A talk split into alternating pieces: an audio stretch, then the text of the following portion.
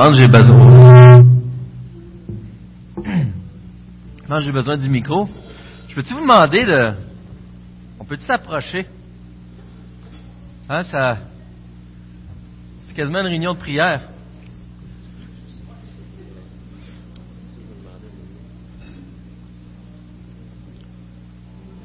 Pas obligé, mais presque. Faire changement. Manquerait juste une bonne tourtière. On va après finir manger, mais. On se sent presque comme quand, dans un camp. Euh, on serait au camp des boulots, ou de préférence Patmos. Ouais? As-tu déjà été à Patmos? Ah, ok. Les deux, c'est des bons camps. Tout ce que la parole de Christ est annoncée, c'est là le meilleur camp. Alors, salut. euh, j'ai, euh, euh, tu vas être prête? C'est juste préparé. J'ai un petit vidéo dans pas long. Mais juste avant, on continue notre matin, notre petite série de quatre discours sur la louange, comme on a vu dans le pamphlet. Ce qu'on vous a peut-être moins expliqué, c'est un peu l'idée qu'on avait en arrière de ces quatre messages-là. Donald, euh, ce qu'il a fait il y a deux semaines, en réalité, c'est qu'il nous montrait un peu l'aspect de la louange à travers la création. Et euh, ce que M. Tessier a démontré, il ne pouvait pas tout prendre la semaine passée, bien sûr, mais il nous a démontré à travers l'Ancien Testament un peu certains aspects de la louange à travers l'Ancien Testament. Il nous a amené justement aussi à se rappeler comme quoi que, euh, en toutes circonstances, nous sommes admis devant ce Dieu pour aller le louer, en toutes circonstances. Même difficile des fois, mais en toutes circonstances. Et aujourd'hui, mon rôle à moi, c'est de vous apporter la louange, mais à travers le Nouveau Testament, de ce côté-ci de la croix. Dans le fond, qu'est-ce que la croix change à notre louange? Et euh, le chanceux, Stéphane, la semaine prochaine, merci frère, pardon, la semaine prochaine, Stéphane, il va apporter, lui, selon la perspective de l'accomplissement du plan de Dieu, selon, même après le retour de Christ, un peu une perspective éternelle. Donc, qu'est-ce que la louange selon cette perspective-là? Mais c'est beau la louange, hein? Et on a vu avec Donald que c'est pas mal plus que juste chanter. Hein? La louange, c'est pas mal plus que ça. Et euh, même pour le résumer, des fois on me dit que c'est un peu trop simpliste, mais dit que la louange, dans le fond, c'est lancer des fleurs à quelqu'un, sans le pot. Il faut toujours préciser, sans le pot. Mais lancer des fleurs à quelqu'un, élever quelqu'un, admirer, dans le fond, quelqu'un. Et euh, on va y revenir en quelques instants. Mais le, le chant est un moyen puissant par lequel souvent on arrive à la louange. Et euh, c'est pas mal assez euh, universel que je pourrais dire. C'est assez efficace. Que ce soit a cappella, que ce soit une symphonie, que ce soit dans la douche. En général, on apprécie le chant. Et surtout, les louanges qui sont faites en chant, en musique, nous bouleversent, viennent nous chercher vraiment un aspect euh, assez, assez intérieur, assez fort. Mais en réalité, si je vous demande, êtes-vous prêt à louer ce matin? Et je vous demanderai de le faire autre que par des chants on a comme la difficulté des fois à saisir comment je fais ça? C'est quoi la louange? Mais en réalité, on sait très bien c'est quoi la louange. on le fait plusieurs fois par jour. Et j'ai un petit vidéo qui va nous permettre de, comprendre ça, donner juste un exemple. C'est une histoire vraie. J'ai réussi à couper à peu près à deux minutes euh, la vidéo. Euh, c'est à propos d'une jeune fille. Une jeune fille, elle s'appelle Jackie. Et cette fille-là, elle a quelque chose de particulier, surtout pour son âge. Elle a 11 ans ce qu'on voit dans la vidéo. Si on peut fermer un peu les lumières, puis on va écouter cela ensemble les deux prochaines minutes.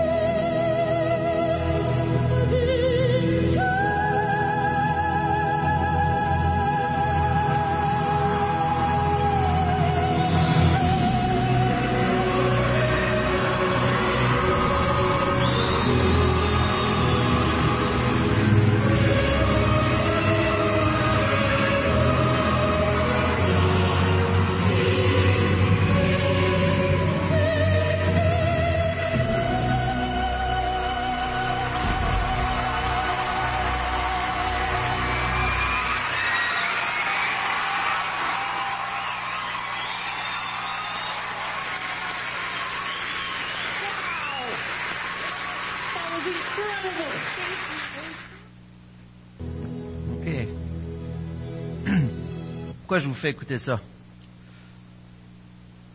Hein? Elle est pas pire, elle se débrouille. En. Elle se débrouille pas pire. À 11 ans, hein? Euh, C'est assez, euh, assez impressionnant, en effet. Une voix assez mature pour son âge. Euh, je fais assurément pas de compétition avec elle, euh, pas avec grand monde d'ailleurs. Et si vous voulez savoir ce qu'elle a dit dans ce chant-là, demandez à Monsieur, Madame Rendina, mais pas en ce moment. Donc c'est en italien. La plupart des chansons sont en italien. J'ai imprimé les, les paroles, j'ai été voir les traductions. Dans le fond, c'est un peu une chanson romantique ou d'un prince ou d'un homme qui va aller conquérir euh, une reine qui a un cœur euh, froid, extrêmement froid, au point que si les gens ne devinent pas son nom, ils se font couper la tête. Euh, donc, je vais, la, Victor Hugo, à la fin, ou je sais plus trop comment qu'elle dit ça, mais ça dit, je vais vaincre, je vais avoir la victoire. Euh, donc, euh, c'est euh, un- un- une chanson romantique d'une certaine manière. Et lorsqu'on regarde ça, en gros, en général, oui, elle a une belle voix, mais tout, tout le spectacle au complet nous amène. Et là, je veux pas qu'elle a fait de la louange, mais on a de la louange automatique qui vient dans ces situations-là. Et c'est le genre de vidéo très populaire sur Internet. C'est des shows complets qui se font à travers ça, euh, puisqu'il y a des faveurs qui sont données aux gens euh, de, pouvoir passer à une étape après ou supérieure à cela. Et c'est de quoi qui vient vraiment nous chercher. C'est facile pour nous de louer. C'est facile pour nous de donner des louanges. C'est vraiment facile. Et euh, je me suis posé la question d'ailleurs, quelle est la différence entre louer et adorer? Que Souvent, j'ai l'impression qu'on peut interchanger les deux. Souvent, j'ai tendance à utiliser adorer au lieu de louer. Selon vous, je pose la question, on peut se permettre, on est moins, mais c'est c'est quoi la différence entre louer et adorer? Ça prend de la réflexion, hein? Je vais me permettre d'y aller d'abord. La semaine passée, on euh, il y a deux semaines, on avait avec euh, pasteur Donald Rodier. C'est spécial qu'on ait moins de monde dire ça. euh, on a vu que euh, des actions de grâce et la louange sont souvent de la même manière confondues. Et des actions de grâce, euh, Donald nous avait donné une, définition, c'est souvent euh, euh, nous remercions Dieu pour les bienfaits, pour ce qu'il a fait, pour ce qu'il donne. Mais dans la louange, nous dépassons le plan personnel et nous concentrons toute notre pensée sur le donateur, ses qualités et sa grandeur. Et donc, dans la louange, je pense davantage à Dieu qu'à ses dons. Je me concentre sur la personne de Dieu. À cette heure, j'ai l'impression que l'adoration est un peu le même genre d'association que l'action de grâce et la louange. L'action de grâce peut faire partie de la louange, mais la louange dépasse, est plus grand que l'action de grâce. Et la même chose, la, louange peut faire partie de l'adoration, mais l'adoration dépasse la louange. L'adoration va aller chercher une réponse personnelle. On peut louer, c'est facile, on peut donner, mais l'adoration va aller chercher nos traits, va aller chercher un sacrifice personnel, va aller se donner, se soumettre à la personne. Et d'ailleurs, c'est un peu normal. On a été créé pour adorer. On a été créé pour louer. On l'a vu avec Donald. Mais en repensant aux vidéos que nous avons vues, la réaction que ça génère souvent en nous, ce genre de choses-là, avoir remarqué qu'on a un petit problème. On va se dire les vraies choses un matin. On a un petit problème. Je vous demande ce que cette jeune fille-là a fait dans votre vie. Qu'est-ce qu'elle a changé dans votre vie? Rien pas en tout. C'est bien dit. ça. Rien pas en tout. Elle n'a pas fait rien. Elle chante bien, c'est beau, j'ai pu donner des louanges, mais ça ne change rien dans ma vie. Et pourtant, c'est facile de lui donner des louanges. Mais lorsque je pense à Dieu, à Jésus-Christ, ce Dieu d'amour et de compassion, qui a donné sa vie pour moi, et qui maintenant me garde près de lui, qui me sécurise pour l'éternité auprès de lui, et qui guérit mon être, il m'a purifié de mes péchés, il me sanctifie par Dieu le Saint-Esprit. Et pourtant, j'ai souvent de la difficulté, en toutes circonstances, de lui don- donner des louanges. Pourquoi à Dieu c'est si difficile? Pourquoi c'est difficile? À travers les chants, même à travers les chants. Je pense aux réunions de prière. Souvent, je vais dire, ou à l'occasion, pas tout le temps, mais je vais dire, j'aimerais qu'on puisse passer un temps juste à focuser, le mot c'est focaliser, je crois, à, à focuser sur, euh, euh, sur Dieu, sur les attributs de Dieu. Et c'est pas long que ça glisse vers des requêtes. C'est vraiment pas long. C'est plus, on a de la difficulté à faire ça. Pourtant, on le fait à tous les jours, à toutes sortes de circonstances, mais avec Dieu, on a de la misère. On a de la misère. Avez-vous remarqué que souvent on a trop grands écarts, on a un genre d'hypocrisie, on a un décalage assez important entre ce que je sais et ce que je vis, en ce qu'il y a dans ma tête et ce qu'il y a dans mon cœur, ce qu'il y dans mes tripes. On a un problème. Ce n'est pas nécessairement ce qu'on voudrait faire, mais c'est souvent les résultats. Heureusement, on a un héros, on a Jésus-Christ, qui est venu au secours de notre problème. J'aimerais prier. Mon cher papa, je veux te remercier pour euh, la grâce de nous avoir gardés tous ici en santé. Euh, dans le sens qu'on n'a pas eu d'accident, des histoires graves, j'ai entendu euh, pendant le temps des fêtes, d'autres pasteurs, d'autres, églises. Merci Seigneur de protéger encore une fois tous ceux qui sont venus. Et, pour ceux qui sont ici, hein, Seigneur, on ne veut pas gaspiller notre temps, on veut passer un bon temps avec toi. Bénis-nous par ta parole. Encourage-nous en l'œuvre du Dieu Trinitaire dans nos vies. Bénis ce temps, bénis ce partage. Amen. Alors, c'est quoi notre problème? Je vous invite à tourner dans Colossiens. J'ai choisi le chapitre 3. Quand même assez connu dans Colossiens, chapitre 3. Donc, Colossiens, chapitre 3. Et je ne vais pas tout le lire là, je vais prendre des sections avec vous. J'aime bien le lire euh, d'un coup, mais je ne sais même pas à quelle heure j'ai commencé. Pas bien. Euh, notre problème, dans le fond, c'est qu'on a été créé pour adorer, pour louer Dieu, mais à cause de notre péché, des choses que vous savez, hein, on a tendance à fuir Dieu. On voit ça avec Adam et Ève et on poursuit la même stratégie. Ça foire à tous les fois, ça ne marche pas, c'est pas efficace, ça nous détruit. On évite les bénédictions, on évite la guérison de Dieu, on évite même Dieu lui-même. Et c'est dur de louer quelqu'un qu'on fuit. C'est dur de louer quelqu'un qu'on a tendance à se cacher de lui. Le résultat, on a de la facilité à louer autre chose. C'est le moyen de fuir ailleurs, de trouver notre réconfort ailleurs. J'aimerais qu'on lise les, quatre premiers versets de Colossiens 3.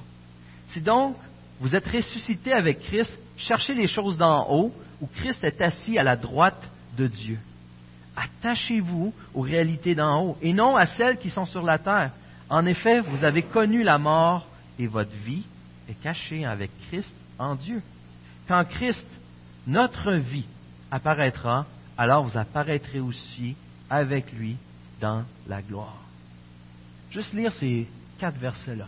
On pourrait dire, on n'a pas toutes les bonnes raisons de le louer. on est ressuscité avec Christ, caché en lui. On apparaîtra avec lui dans sa gloire, avec lui dans sa gloire. C'est comme, es comme invité un, show, tu es tout sur le stage. Tu es avec Jésus dans sa gloire. Lui qui ne partage pas sa gloire pourtant. Et là, c'est incroyable de penser à ça. On a vraiment des bonnes raisons de le louer, de s'arrêter à qui il est, à sa personne.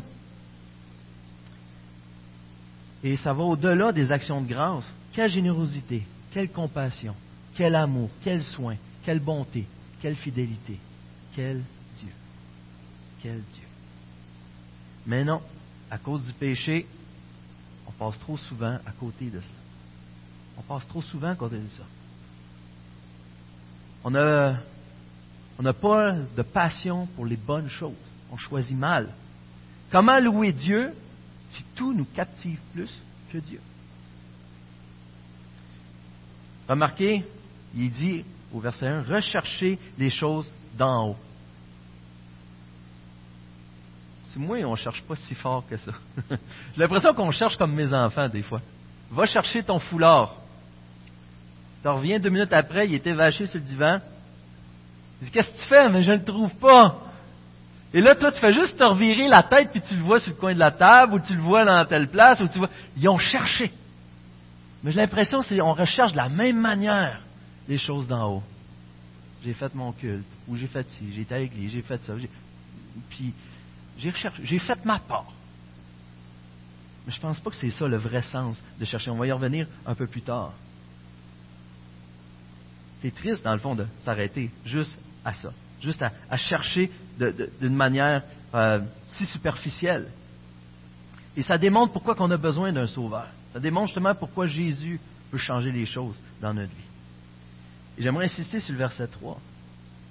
Vous avez connu la mort et votre vie est cachée en Christ.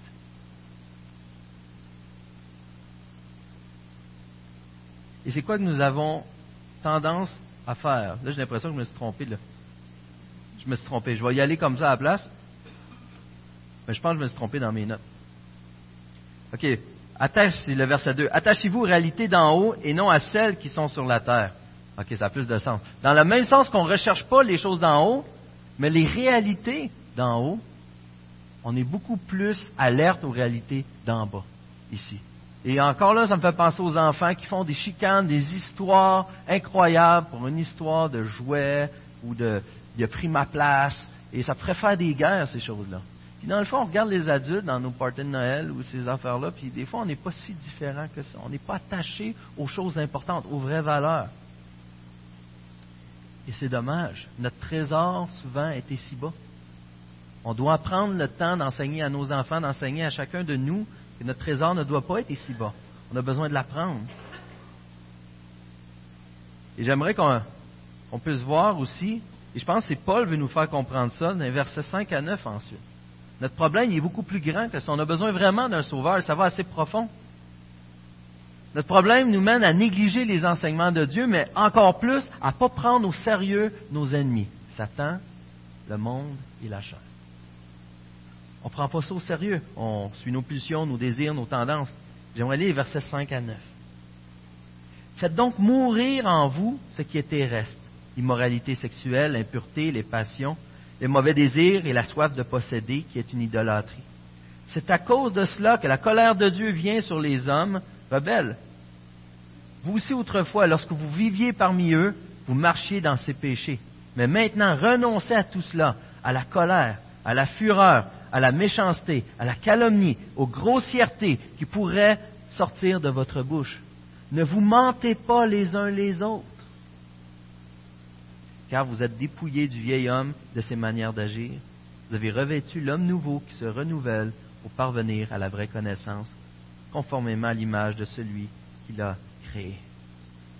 Avoir remarqué à travers toutes ces choses qui ont été nommées, à qui Paul écrit cette lettre?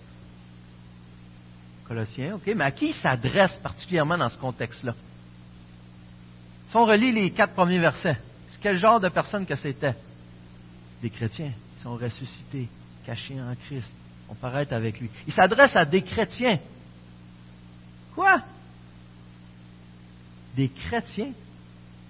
Puis les autres, ils savaient pas ça, genre que l'immoralité sexuelle, l'impureté et tout, et mentir aux autres, c'est pas une genre de pratique qu'il faut avoir.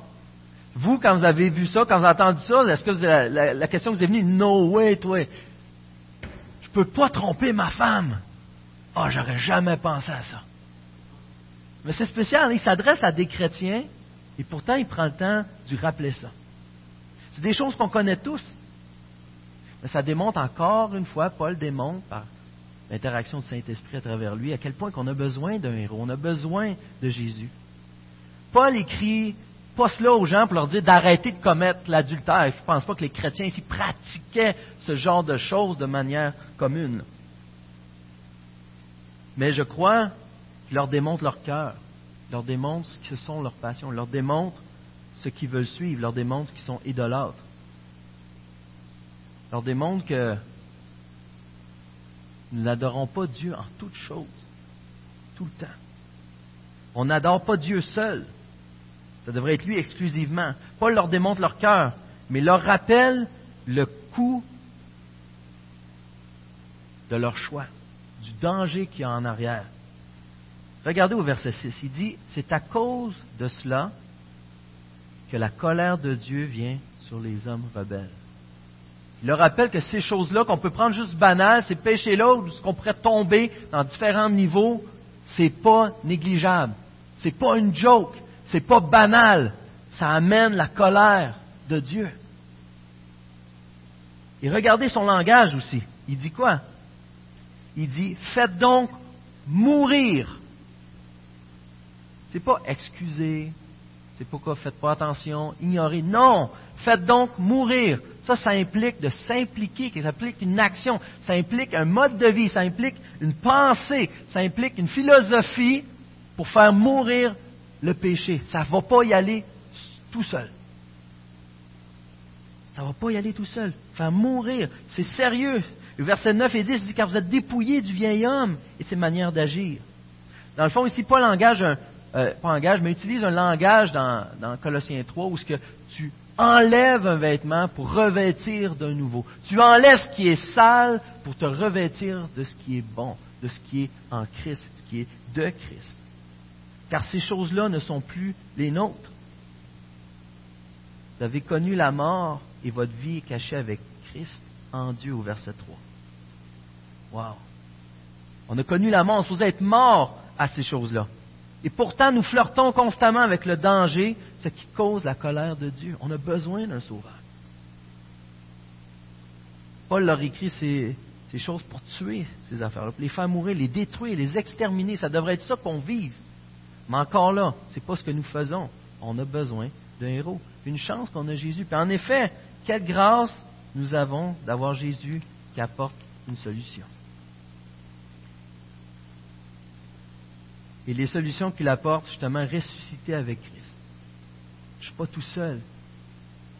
Pensez, là, je peux voir ces problèmes-là, puis quand je vais être correct, euh, ça va être réglé. Dans le fond, une fois que je vais être correct avec ça, j'ai plus besoin d'un sauveur. Mais la réalité, c'est qu'on n'est jamais correct dans tous ces domaines-là. Plus qu'on avance dans la vie chrétienne, plus qu'on se rend compte que c'est pire. Mais je suis ressuscité quand même avec Christ. Je ne suis pas seul dans ces problèmes-là. Ça veut dire qu'il a pris le projet en main. Je suis ressuscité avec lui. Je suis amené avec lui. Ma vie est cachée en Christ. Wow, ça c'est quelque chose. Il a pris ma culpabilité il a éloigné le jugement de moi. Jésus a vaincu mes ennemis, que je ne suis pas capable de vaincre de toute évidence. Il me délivre d'eux, il me garde auprès de lui, et ainsi je ne suis plus esclave de ces choses-là. J'ai enfin la possibilité, j'ai le choix, je peux agir autrement. Je lui appartiens à lui. J'ai revêtu l'homme nouveau, je peux revêtir Christ. Je ne suis plus celui qui amène la colère de Dieu, mais plutôt je suis celui qui goûte à sa paix, à son amour, celui dans lequel Dieu prend maintenant plaisir. J'ai changé la colère contre le plaisir de Dieu. J'ai connu la mort et ma vie est complètement cachée en Christ. Ces choses-là qui n'est pas digne de moi, c'est fini. Il n'est pas digne de Dieu plutôt, c'est fini. Je suis caché en Christ. Et ce que ça m'amène, c'est une nouvelle identité. Une nouvelle identité mon Jésus me donne une nouvelle identité. pas seulement un style de vie, mais une identité. Je vais revenir à la louange, j'oublie pas ça. J'aimerais qu'on lise les versets 12 à 15. Ainsi donc, en tant qu'être choisi par Dieu, saint et bien-aimé, avez remarqué?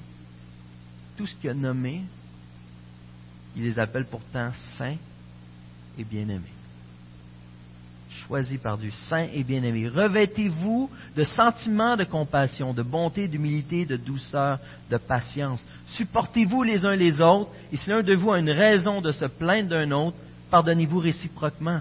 Tout comme Christ a pardonné, pardonnez-vous aussi. Mais par-dessus tout cela, revêtez-vous de l'amour, qui est le lien de la perfection. Que la paix de Christ à laquelle vous avez été appelés pour former un seul corps règne dans votre cœur et soyez reconnaissants et soyez reconnaissants. Je suis choisi, bien-aimé, et Dieu me déclare saint. Il me met à part. Il me met à part pourquoi? Pour lui, pour son œuvre. Il le déclare, c'est lui qui a décrété cette chose. Moi, ce que je déclare, il y en a qui aiment ça, je déclare, si je, ça n'a pas d'importance. Ce que Dieu déclare, ça c'est important. Ce que Dieu déclare, ça c'est vraiment important. C'est immuable, c'est éternel et c'est précieux. Il me déclare saint bien-aimé, il m'a choisi. Je suis son œuvre. Maintenant, je fais partie de son plan, de sa famille.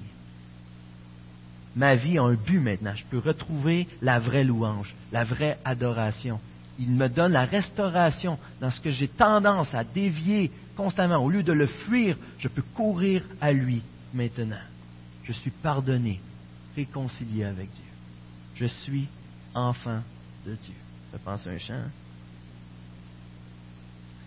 Ça me permet de faire plein de choses par la grâce qu'il me donne, car il règne dans ma vie. Ça me permet de faire plein de choses. La première chose que ça permet, que ça change dans ma vie, on l'a vu au verset 1, mais rechercher les choses d'en haut.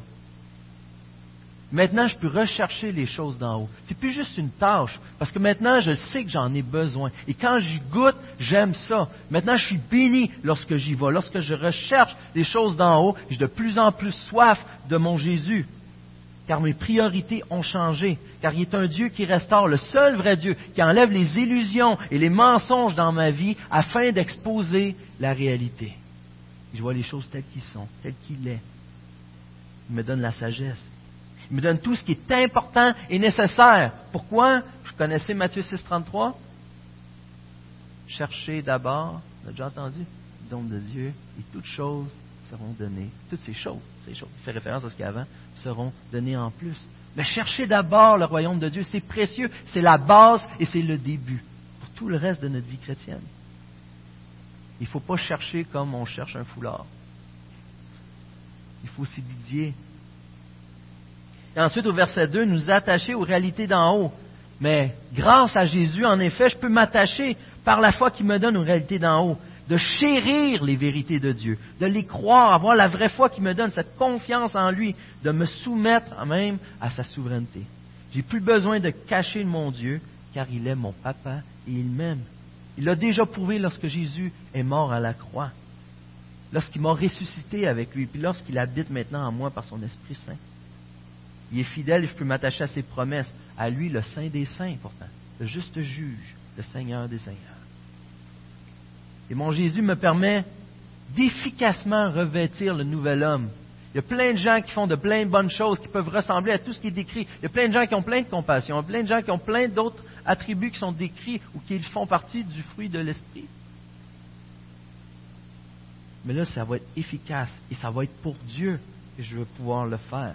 Je peux maintenant mettre à mort le péché car Christ l'a vaincu. Je peux maintenant lutter et être reconnaissant de la grâce de mon Dieu qu'il me fait. Il me fait grâce non seulement de résister, mais aussi de comprendre sa gloire à travers la victoire. Je vous donne un exemple. Là, malheureusement on est moins de gars que de filles. Mais bon. Je vous donne l'exemple de la convoitise. Si, euh, si populaire chez les gars, malheureusement. Et euh, je ne fais plus simplement me priver. Ça va, c'est pas correct. Je regarde pas. Il y a une fille qui se penche, le décolleté est ouvert, quelque chose, ou euh, il y a quelqu'un qui se promène sur la rue, c'est plus juste me dire je me prive. Au contraire, par la grâce que j'ai en Dieu, je vais pouvoir aller plus loin. Je vois la beauté de la pureté. Je vois la beauté de la sainteté. Je vois la préciosité de l'image de Dieu. Et je comprends maintenant son, euh, son utilisation, son utilité de cette pureté-là en la faveur de Dieu, pour la gloire de Dieu, pour le règne de Dieu et non le mien. Et je ne fais pas juste un combat, c'est pas juste j'ai resté, resté ou j'ai vaincu. Au contraire, Christ a vraiment vaincu dans ma vie parce que je peux même en sortir une louange. Et c'est une joie, enfin, de pouvoir passer à autre chose.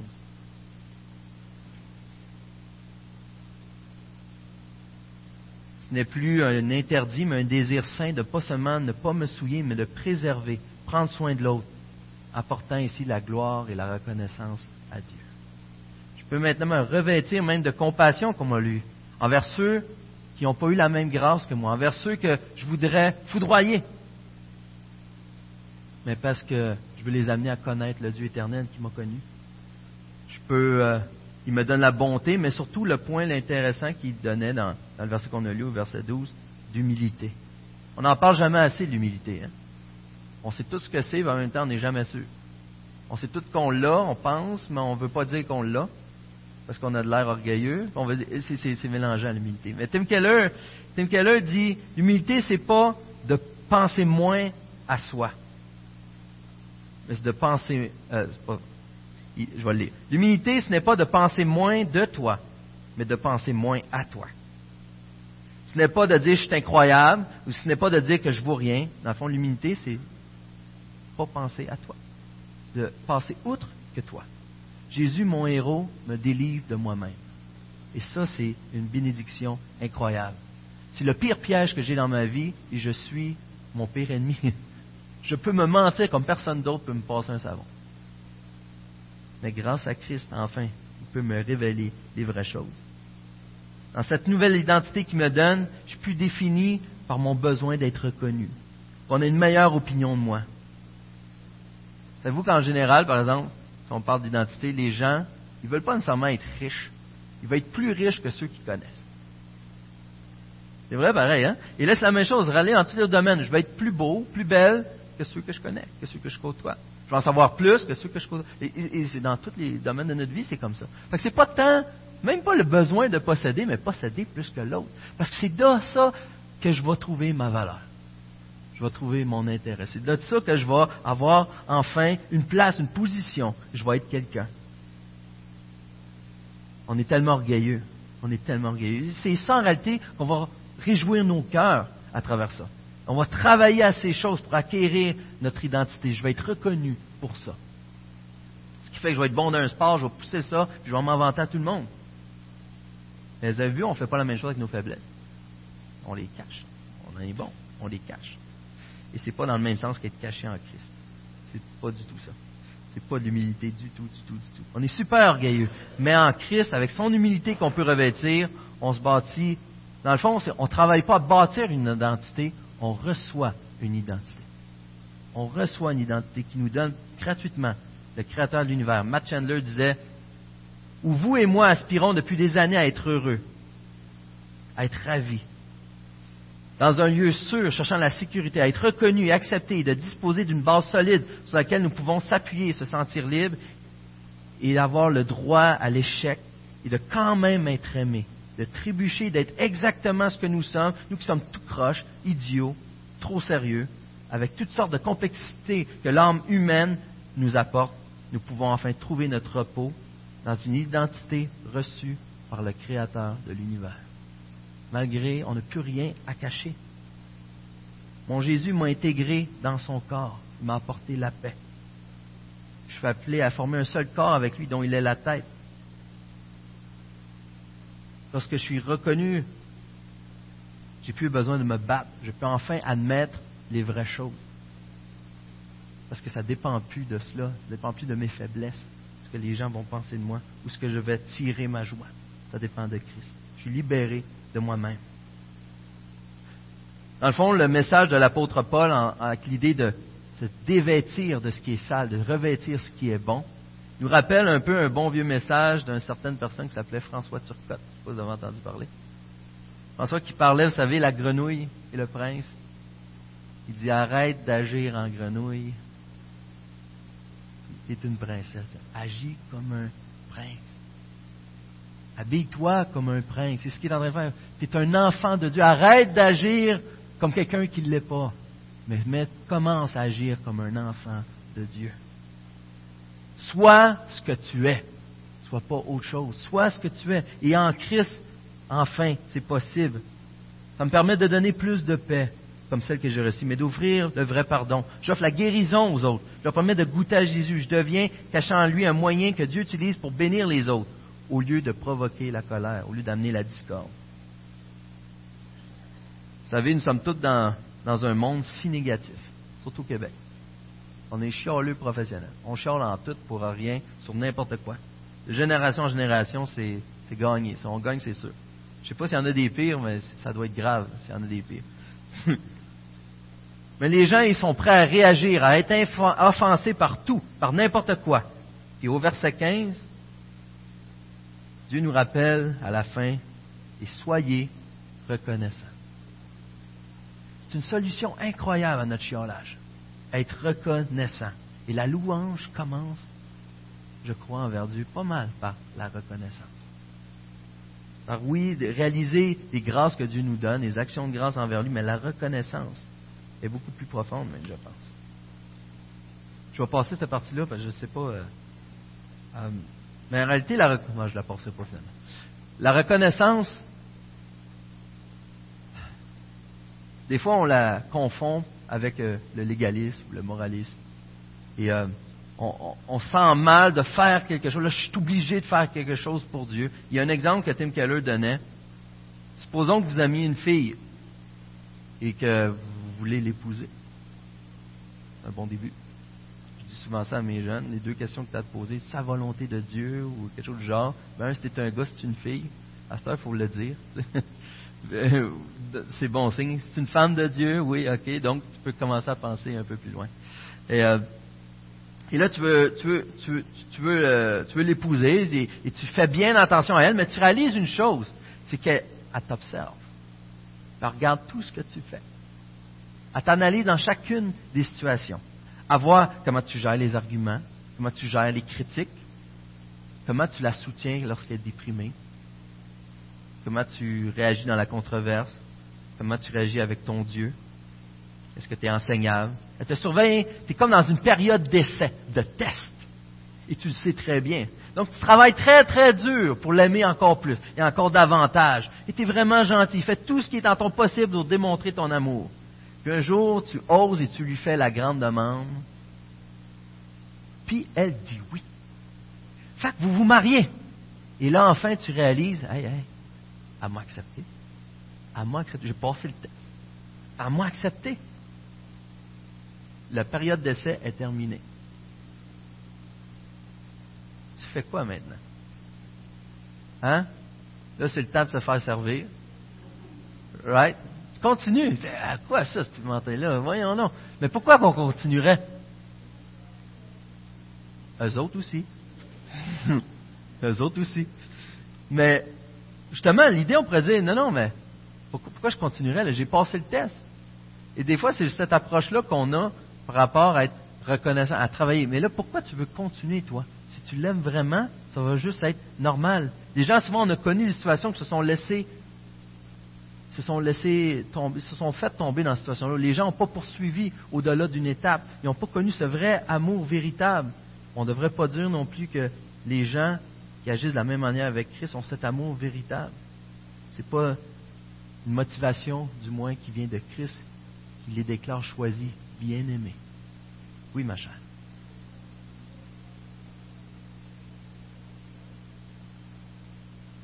C'est facile de. Ça a marché pour moi, en tout cas. il y a différentes grâces, il y a différentes... c'est plus compliqué que ça. Tu, vas, découvrir plus tard. Mais, Dieu, quand il est béni, c'est une bonne, bonne nouvelle. Continue de penser de même pour un petit bout.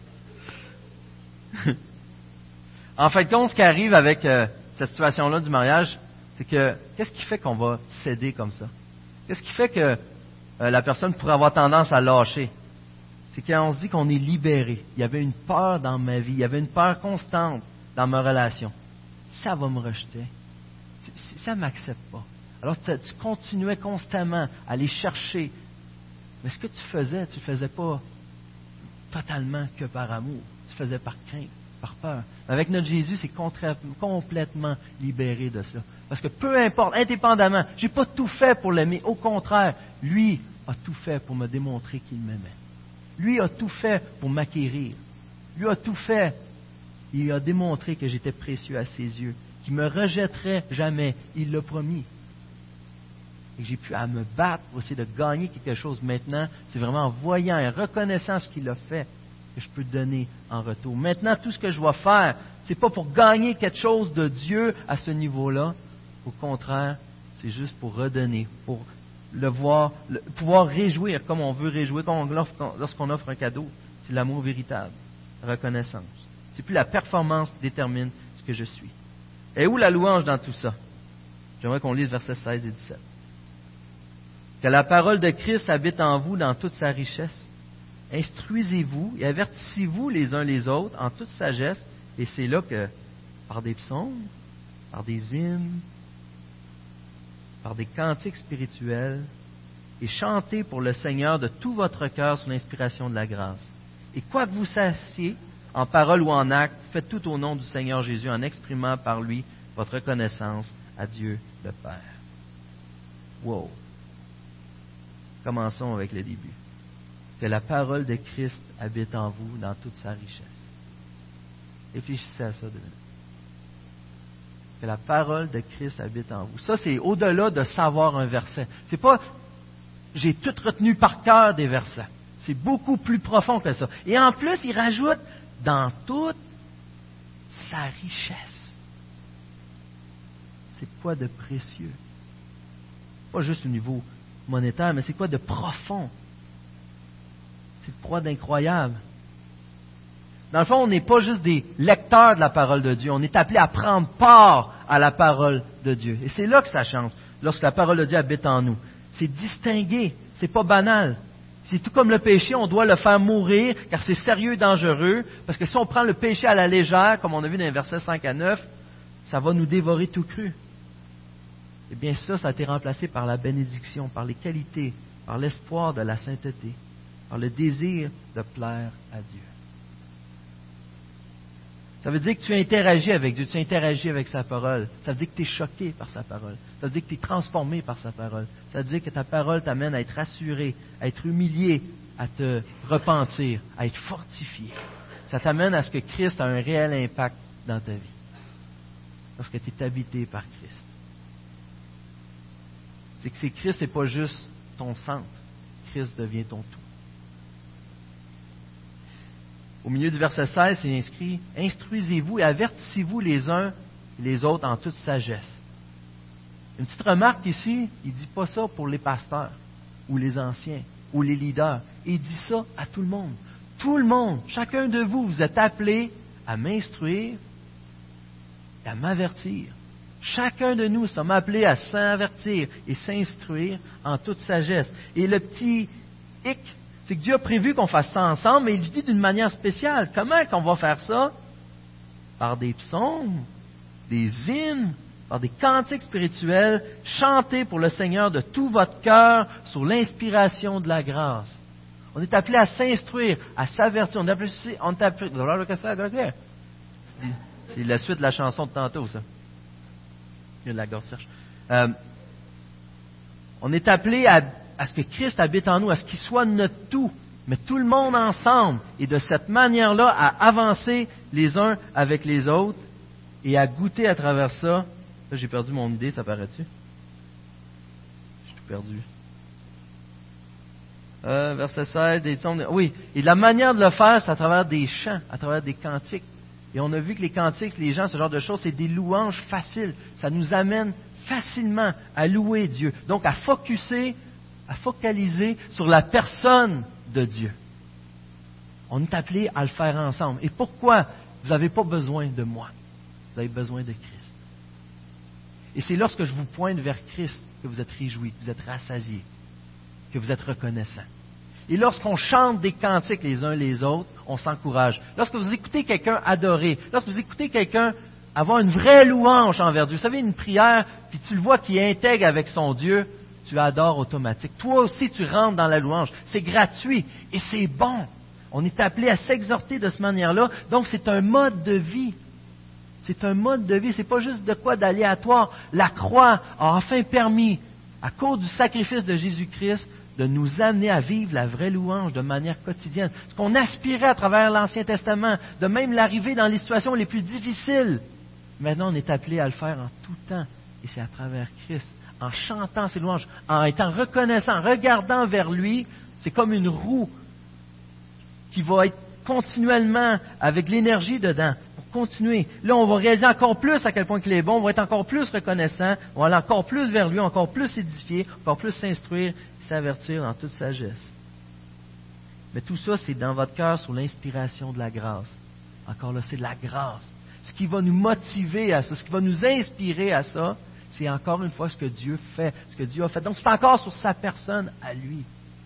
Pas compliqué. Jésus est le point central de tout. Tu qu'on parle de ton mariage, on parlait de Jésus. Comment il vend les enfants, on parlait de Jésus. On parlait de l'activité, on parlait de Jésus. Jésus, il est partout. C'est pas qu'on est paranoïaque, c'est que c'est la réalité, c'est comme ça qu'on a été créé pour fonctionner. Et grâce à la croix à Jésus, il nous permet de restaurer ça. Et plus qu'on lui goûte, plus qu'on aime, plus qu'on recherche les choses d'en haut, plus qu'on s'attache aux réalités d'en haut. Je termine. Vous savez, la louange, jamais au ciel, à quel point c'est précieux, jamais au ciel Dieu va nous dire, hé, où est donc l'exégèse de Colossiens 3? Mais la louange, elle va être présente. Les chants vont être présents.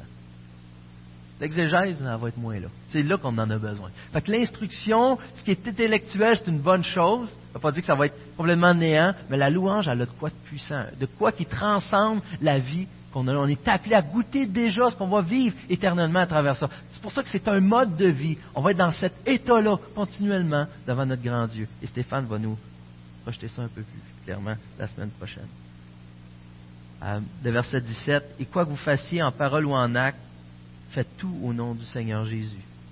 Faites tout comme Jésus l'aurait voulu, comme Jésus le euh, aimerait, comme Jésus soupire après. tout ce que vous fassiez, en parole ou en acte, ça fait juste démontrer, ça fait juste appuyer le fait que c'est un mode de vie. Il faut arrêter d'ajouter Jésus, mais il faut que Jésus devienne central. Et remarquez au verset 4, qu'en Christ, notre vie, notre vie, c'est ta vie. Et je pense qu'on peut le prendre dans tous les sens du mot que vous voulez, ça fit ici. C'est ta vie, il devient ta vie, il devient précieux. J'aimerais terminer avec Sophonie, un livre qu'on lit très souvent. Vous savez que j'ai pas trouvé le verset, je pense Romain, mais on est, on été joints à Israël, aux promesses d'Israël, lorsqu'on est, euh, il reste à savoir quelle promesse et tout, mais lorsqu'on est chrétien, on se joint à ces promesses-là. Et on le voit, j'aimerais, euh, Sophonie 3, versets 14 à 17. Il dit, pousse des cris de joie, fille de Sion, pousse des cris d'allégresse, Israël. Réjouis-toi, exulte de tout ton cœur, fille de Jérusalem. L'Éternel a détourné de toi les jugements.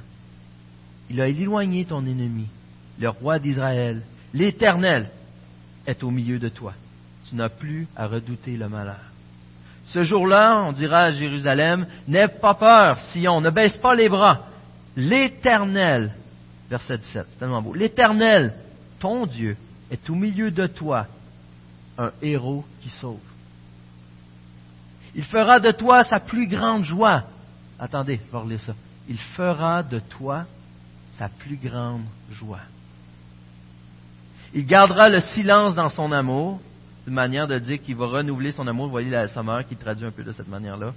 Puis il se réjouira à grands cris à son sujet ici à grand cri, certaines versions, surtout en anglais, il dit Il chantera à votre sujet. Pensez-y, comment que Dieu peut en arriver à se réjouir en moi? On a vu tout ce qui s'adresse à Christ, on a vu tout ce que je fais, on a vu mes faiblesses. Comment Dieu peut arriver même à éprouver du plaisir à cause de moi? Comment c'est possible? c'est tout simplement parce que ma vie est justement cachée en Christ. c'est sa grandeur, c'est sa beauté, c'est son chant que Dieu loue et adore, qui voit à travers moi. Parce que Christ a fait cela à ma place. Vous savez, on a vu ce show-là, mais j'ai assez hâte de comprendre la louange. Qu'on comprend par rapport à une jeune fille qui chante, mais que ça va être vraiment de le réaliser pleinement envers Jésus-Christ. Ou ce que les anges au complet vont chanter pour lui lorsque l'adoration sera parfaite et complète. On est appelé à avoir un style de vie, un mode de vie, à adorer et louer ce grand Dieu pour qui il est. Vous savez, tu veux changer de quoi dans ta vie, ça commence pas par arrête de faire ceci ou arrête de faire cela. Ça commence par regarde en haut. Regarde en haut. Amen.